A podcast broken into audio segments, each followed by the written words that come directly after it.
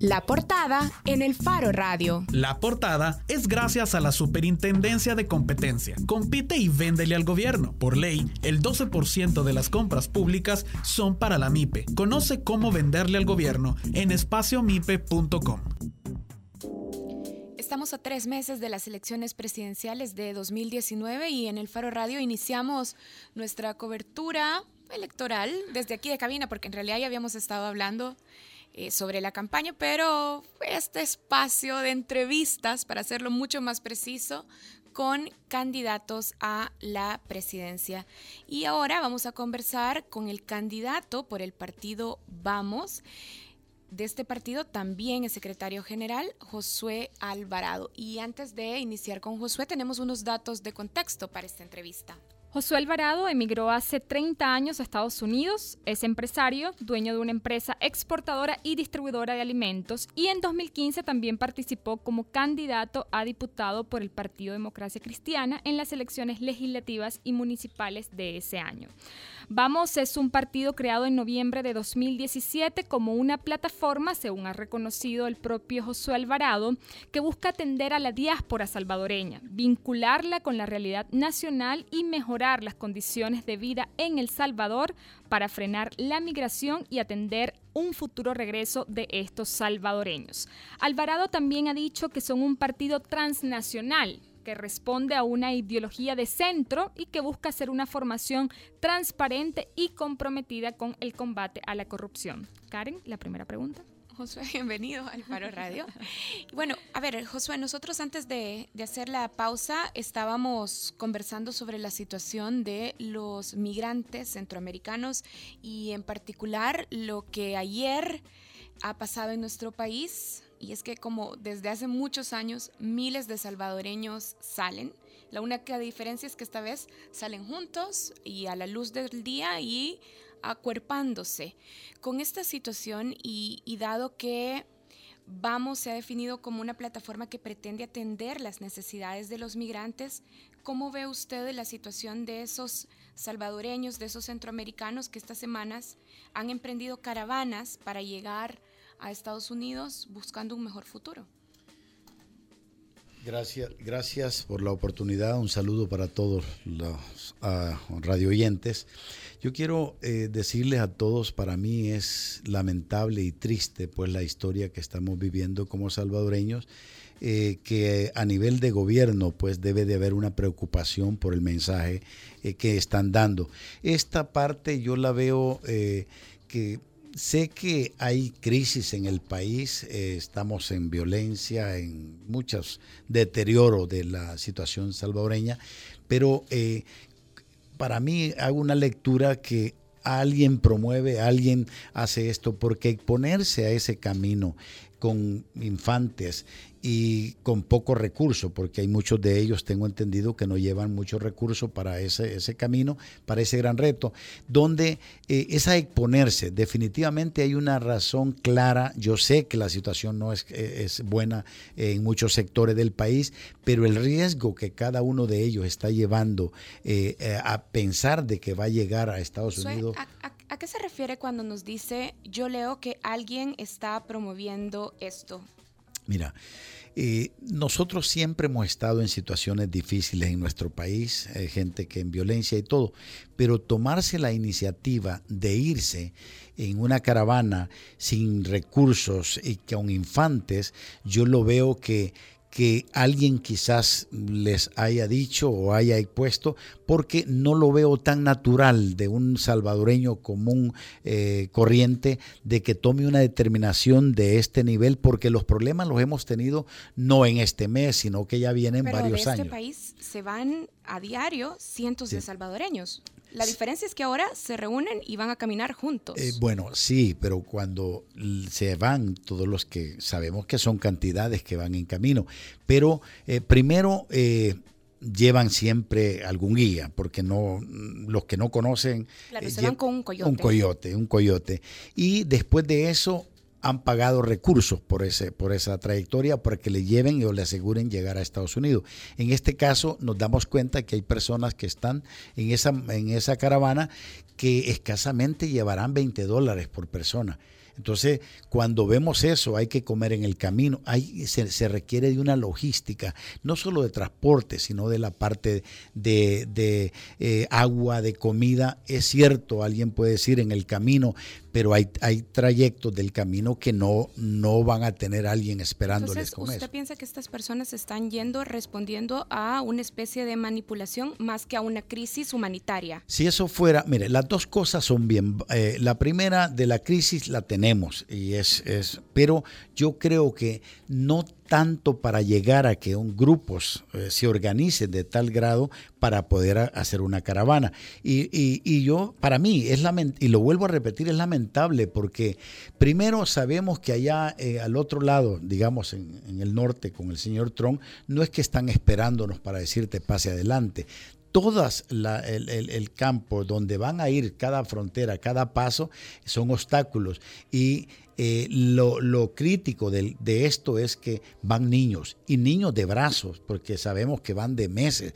Y eso es exponerlos, porque solo el, la exposición del, del, sol, de todo lo que esto va a implicar, eh, para mí estoy eh, profundamente sentido de que nuestros hermanos salvadoreños estén en esta situación de crisis que, que es una crisis el que estén viajando de esa forma a Estados Unidos. Al principio usted comentaba también que hay una preocupación debido al mensaje del gobierno ante esta situación.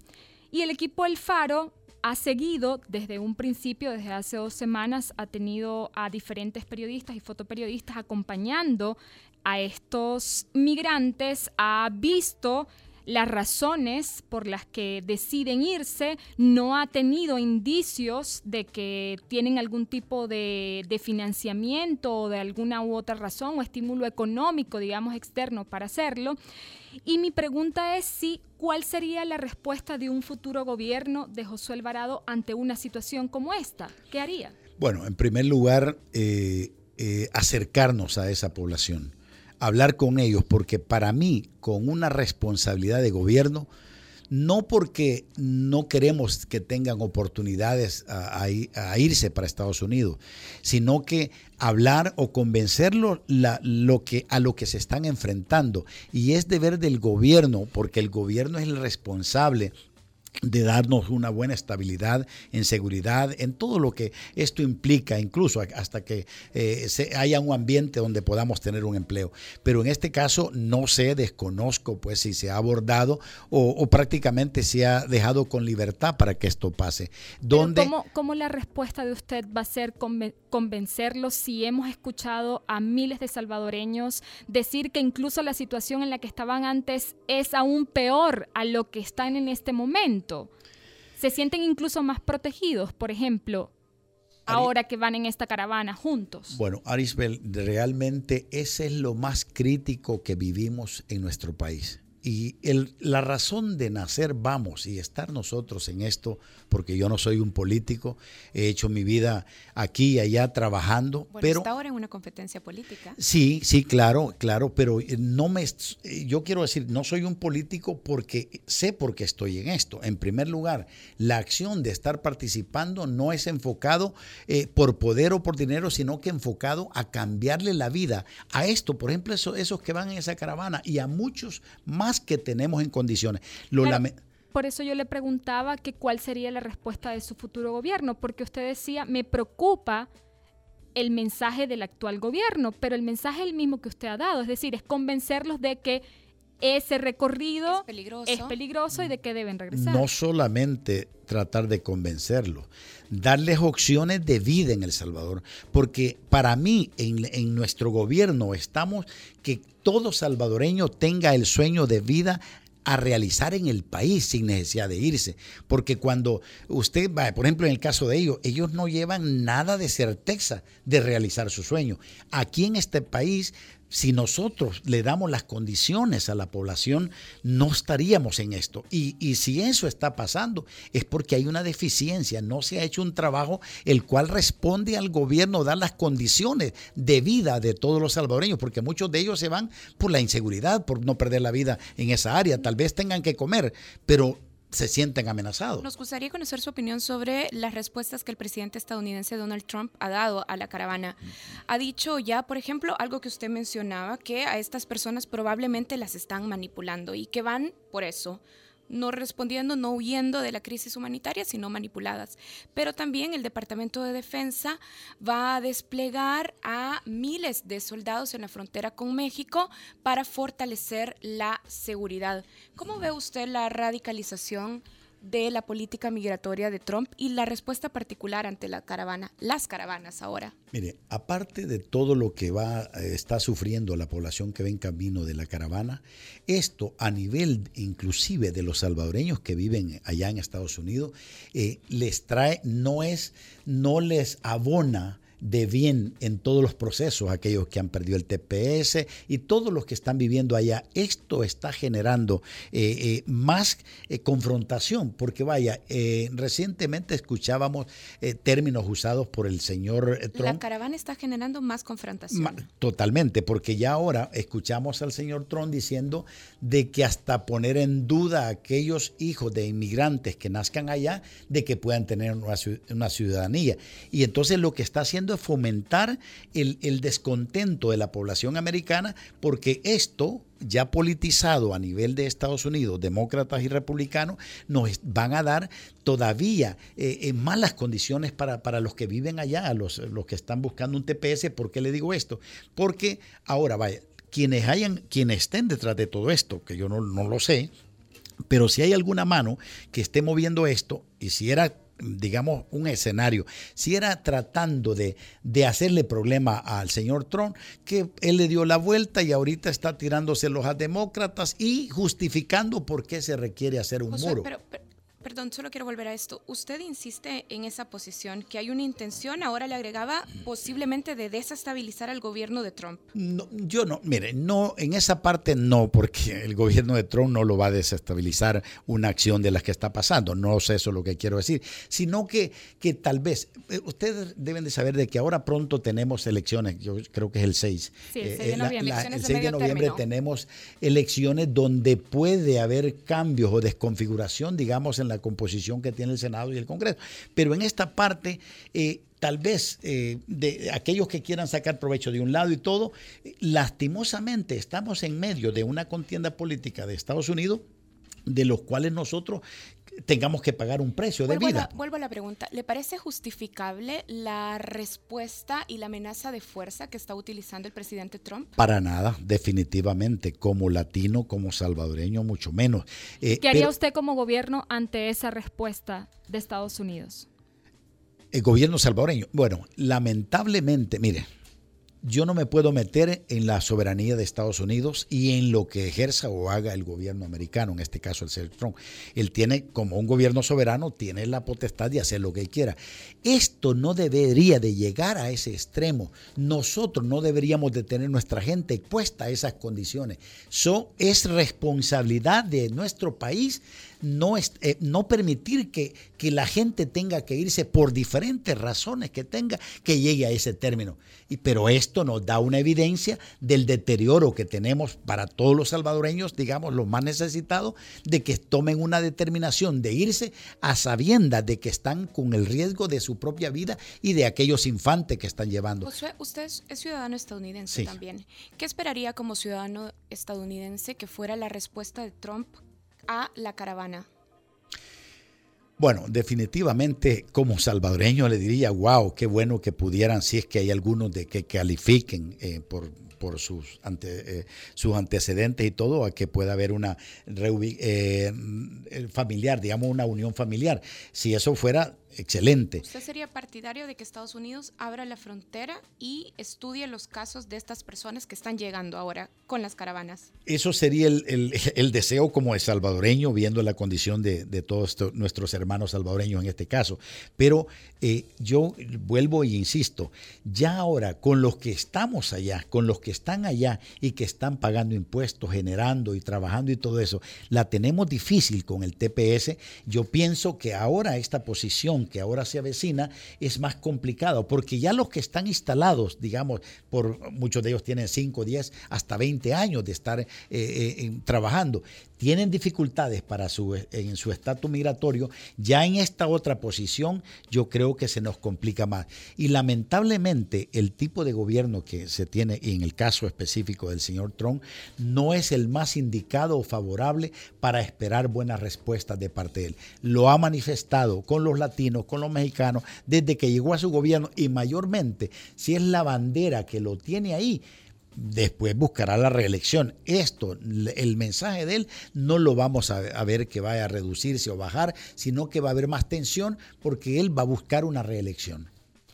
Vamos a seguir entonces hablando también de, otros temas. Eh, esta entrevista también es para conocer eh, más, digamos, más profundamente al partido y a las propuestas de Vamos. Primero, ¿a quién le está hablando Vamos? Es decir, ¿en dónde se está enfocando la campaña? ¿Cuál es ese público objetivo para el partido? Bueno, en primer eh, lugar, aquellos que están desencantados de la, clase política. Y a todos los salvadoreños, yo hago la pregunta y se la haría a ustedes, eh, ¿se sienten que ha respondido los gobiernos, y hablo de los 30 años de gobiernos, estamos en mejor condición ahora que antes.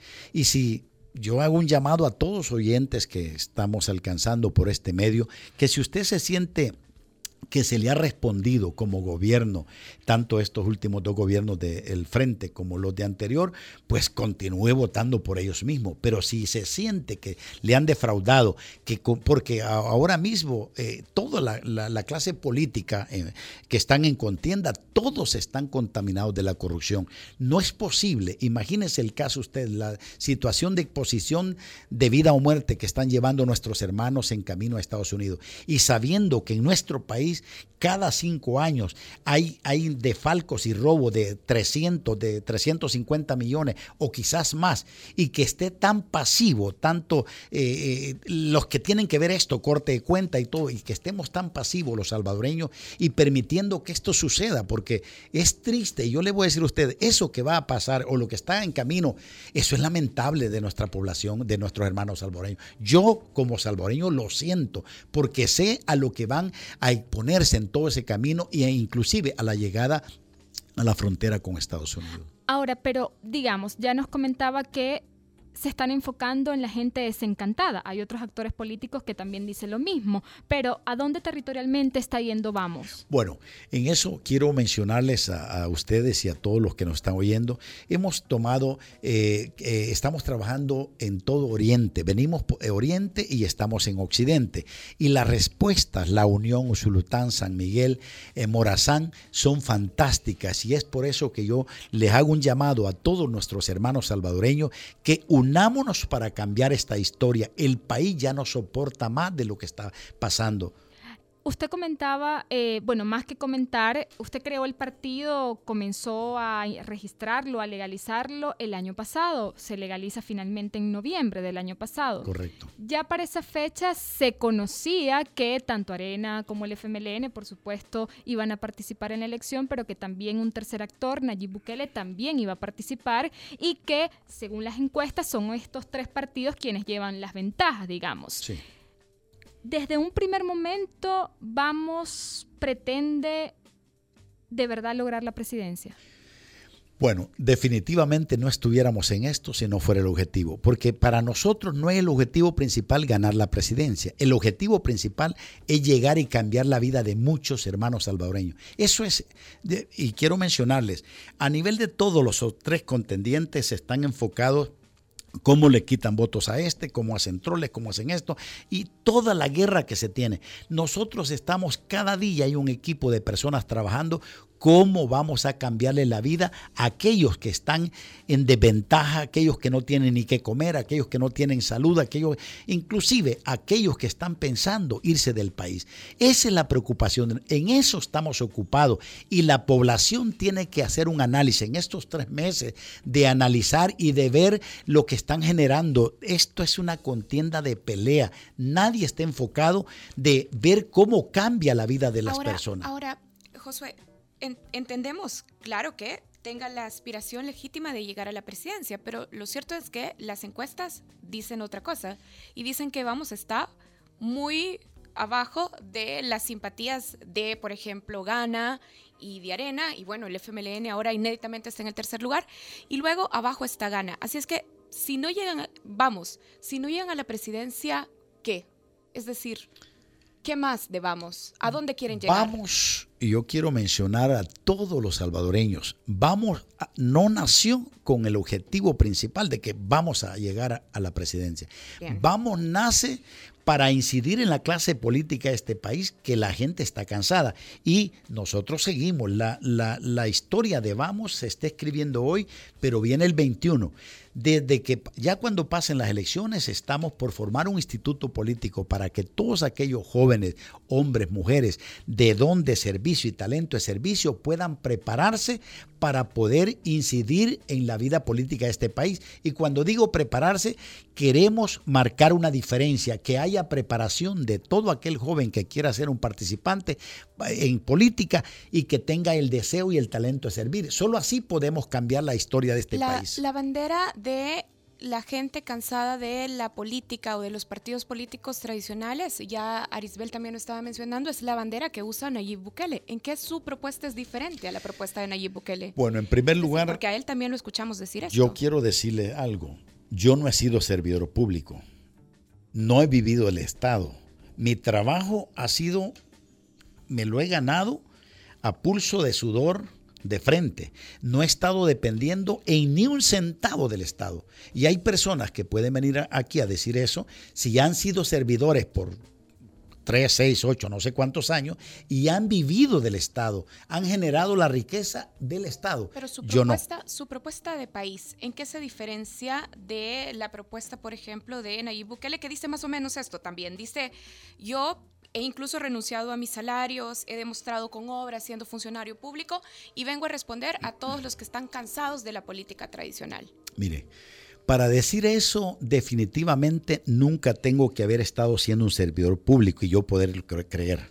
Porque toda vez que yo haya estado como como servidor público y tenga algún tipo de cuestionamientos, me pone en duda lo que yo pueda estar hablando. Yo lo hablo con una certeza porque yo no me he comido un centavo del gobierno, ni he hecho negocios con el gobierno en mi vida. Lo he hecho con toda la gente y a nivel eh, afuera. Entonces, por eso no puede compararme una cosa con la otra porque yo no he sido alcalde, no he dejado en bancarrota ni alcaldía, no, no tengo cuestionamientos de la Corte de Cuentas, no tengo nada que ver con eso, sino que nacemos como un partido que definitivamente necesita la nación para que pueda haber un genuino cambio. Porque vaya, imagínense ahorita ¿Qué partido de los que están en contienda no tiene problema? Por ejemplo, si ahorita hay una elección de magistrados que debería de estar, que da pena y vergüenza que los diputados no hayan llegado a ese, a ese consenso para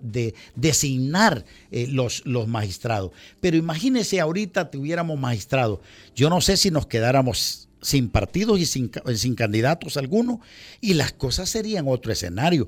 Pero ¿qué pasa? Vamos prolongándonos, quizás pensarán eh, eh, que hasta después de elecciones, de lo cual yo hago un llamado a la población que eso no puede ser aceptable. Tenemos que levantarnos como salvadoreños a exigir y demandar a la Asamblea Legislativa que llegue a, un, a una determinación de que hayan antes de las elecciones los magistrados. Se requiere, se necesita y se les demanda. Y si no, la población tiene la oportunidad de castigar. Si, si los salvadoreños, y yo hago un llamado a reflexión, pueden investigar quiénes se oponen, quiénes, porque ahí hay 84 diputados.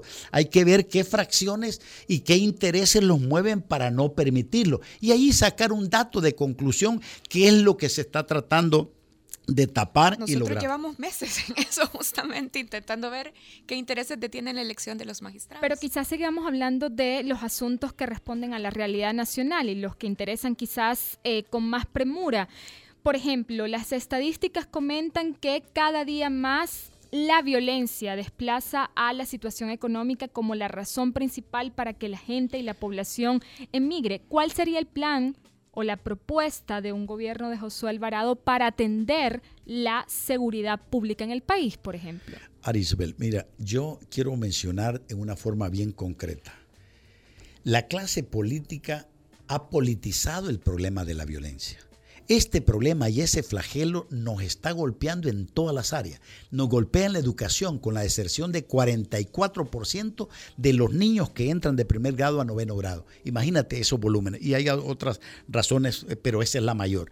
Eh, el desempleo tan alto que tenemos es razón de la poca inversión de industria o algo para poder generar el empleo. ¿Qué propone Vamos para atender estos dos sectores, bueno, por ejemplo, educación y empleo? Ah, bueno, en primer lugar, abordar directamente el problema de la violencia con seriedad y despolitizarlo y desde las primeras semanas irnos a territorio, a recuperar los territorios que se han perdido. ¿Cómo, cómo se recuperan los bueno, territorios? Nosotros tenemos el proyecto nuestro y quiero hablar de este término, de este tema, porque no es nuevo para mí. Nueve años venimos de estar trabajando en la fundación, en la asociación, en lo cual es eh, rehabilitación y prevención, rehabilitación. Perdón, Josué, que lo interrumpa. ¿Qué asociación?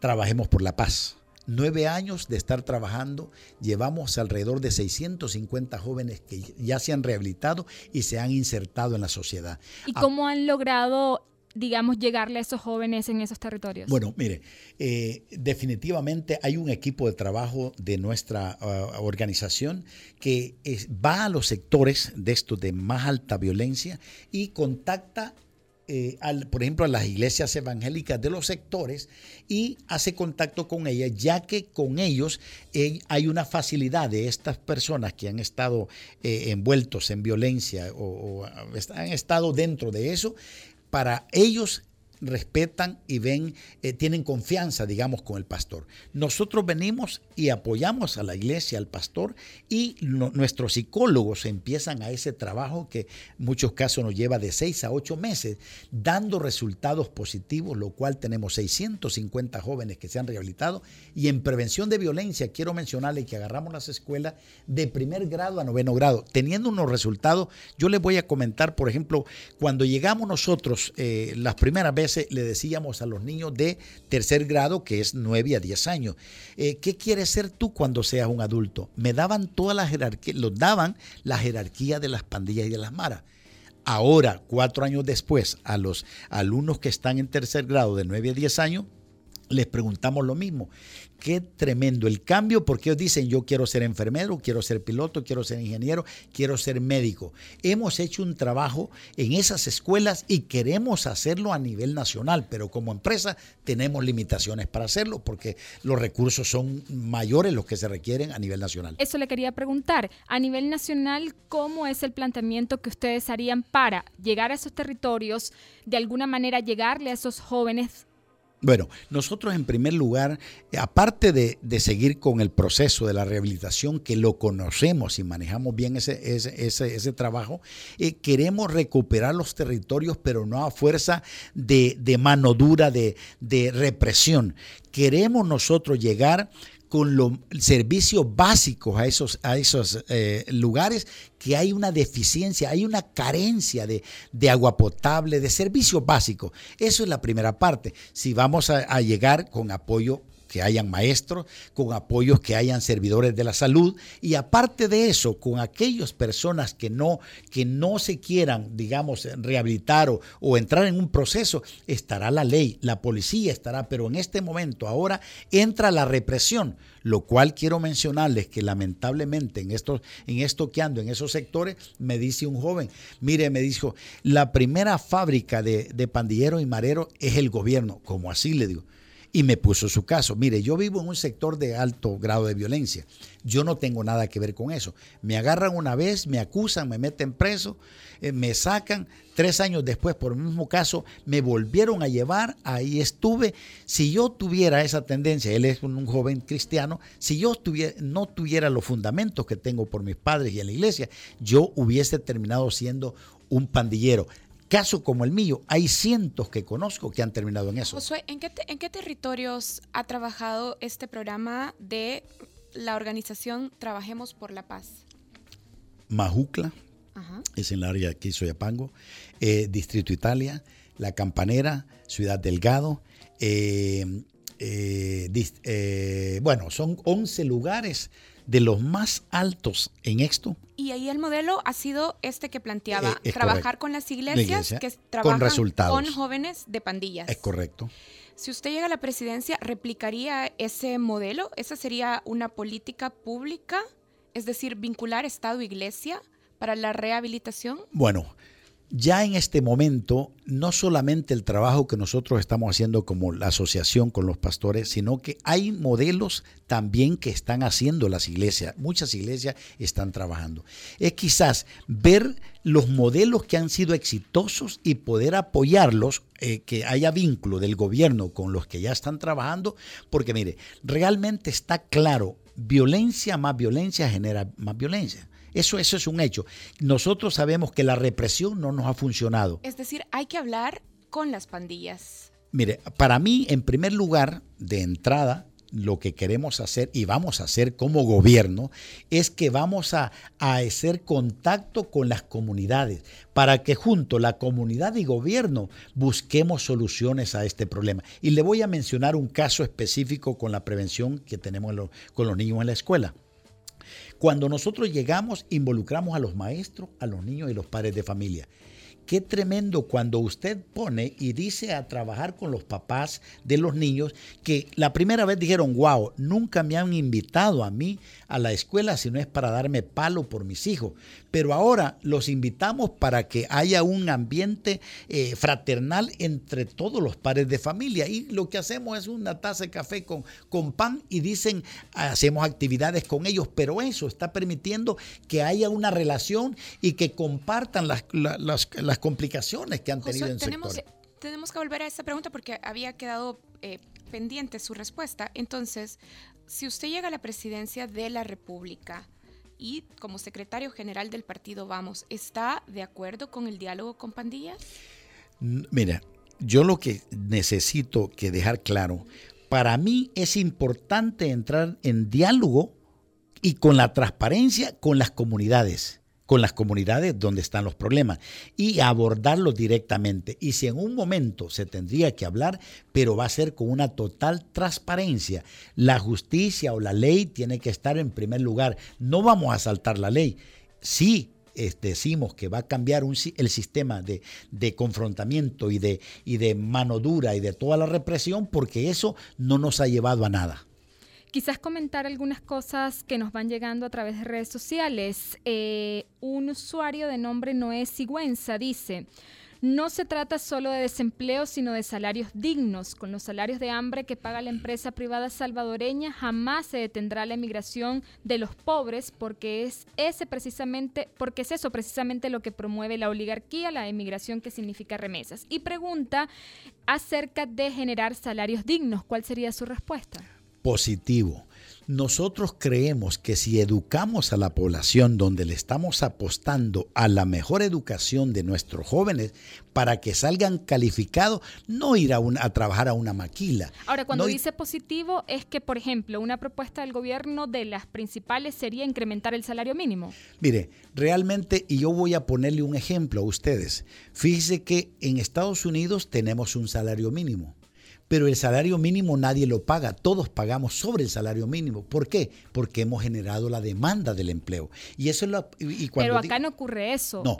No, pero, pero realmente porque no ocurre, porque no estamos dando las condiciones para que se genere empleo. Y aparte de eso, necesitamos preparar a nuestros jóvenes todos los jóvenes que estén capacitados para no ir a buscar un salario mínimo, sino que buscar, eh, hay tanto trabajo ahora eh, incluso para nivel internacional, ya en la globalización, de que puedan dar servicios de aquí. Y no estoy refiriéndome solo a un estilo de call center, sino que vayamos más lejos. Eso. ¿usted conoce el sector empresarial salvadoreño? Es decir, ¿usted es empresario también? Soy empresario aquí también, sí.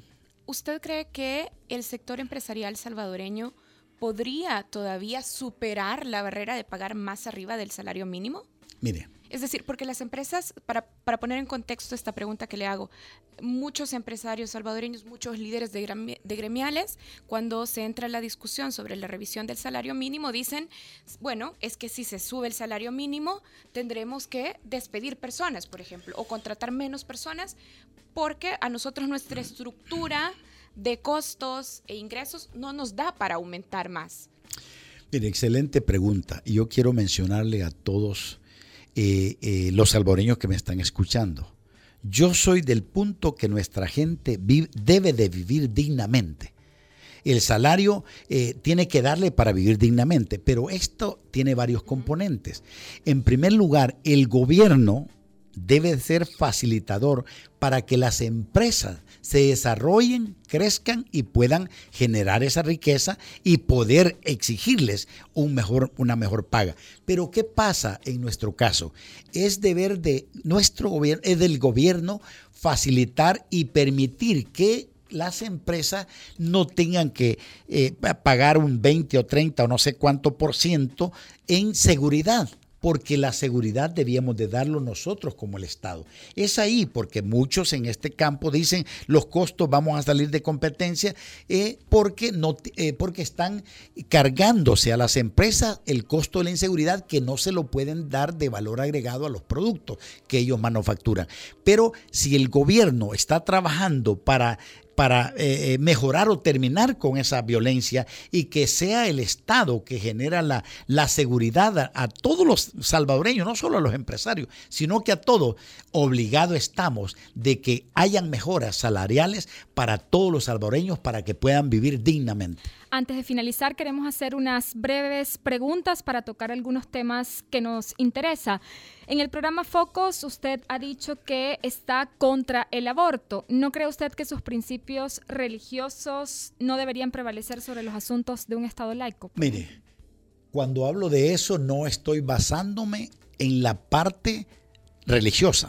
Soy un hombre de fe, y respeto son mis principios y valores, pero no estoy argumentando esa razón por la parte de, la fe, sino que el estado de salud de cada persona científicamente es afectada cuando pasa un proceso de divorcio. Y para mí, yo quiero decirle que un feto los días o los meses que tenga es una muerte. Y yo soy provida, eh, espero, tanto la madre como el feto que pueda vivir, porque si no estaríamos declarando o dar libertad a que maten a todos. Ahora, pero si por ejemplo llega esa discusión a la Asamblea Legislativa y se aprueba la despenalización del aborto por dos causales, ¿usted estaría de acuerdo? ¿Vetaría la reforma?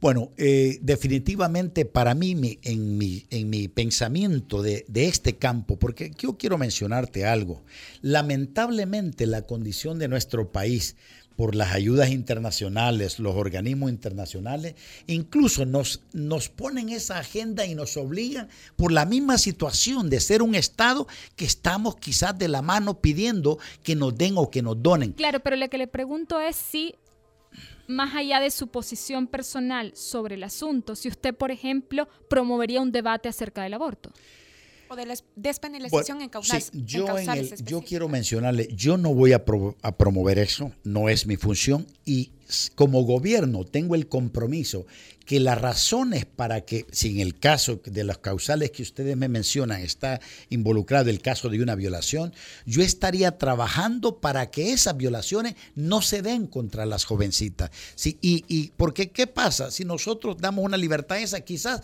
la misma persona en otra condición va a ser violada y vaya a estar en esa repetición. Nosotros estaríamos abordando y trabajando para que no se llegue a eso, que no sea necesario, porque toda joven, joven o, persona o mujer alguna pueda sin ese acto o, hay un embarazo, sea, no sea una causal por una violación. Le hago una pregunta casi de sí o no. Si llega a la presidencia, ¿estaría dispuesto a comprometerse con la apertura e investigación de crímenes de guerra que ocurrieron en el pasado?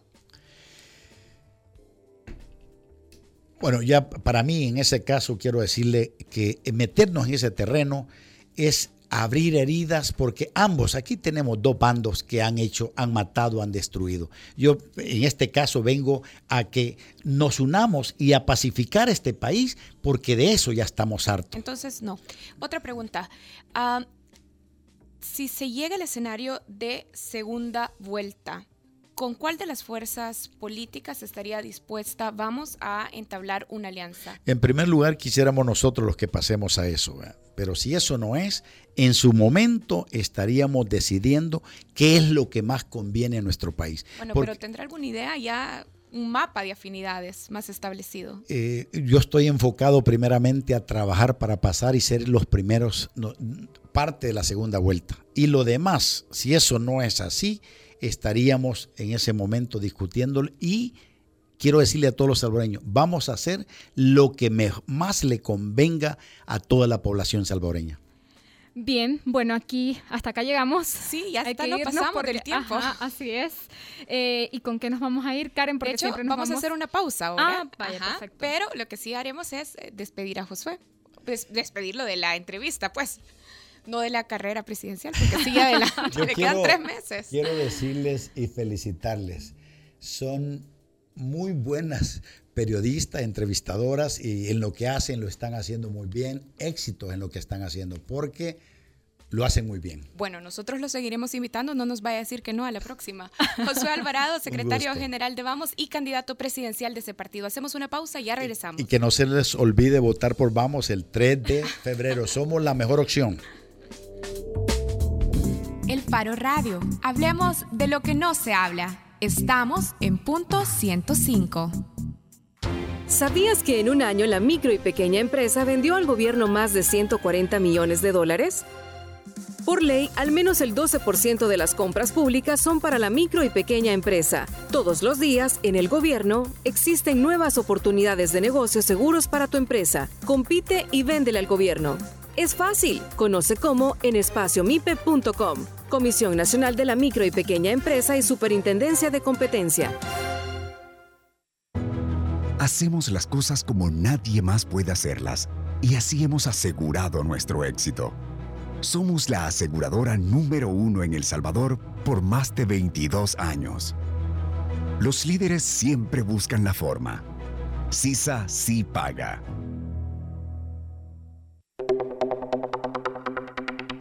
¿Sabías que en un año la micro y pequeña empresa vendió al gobierno más de 140 millones de dólares?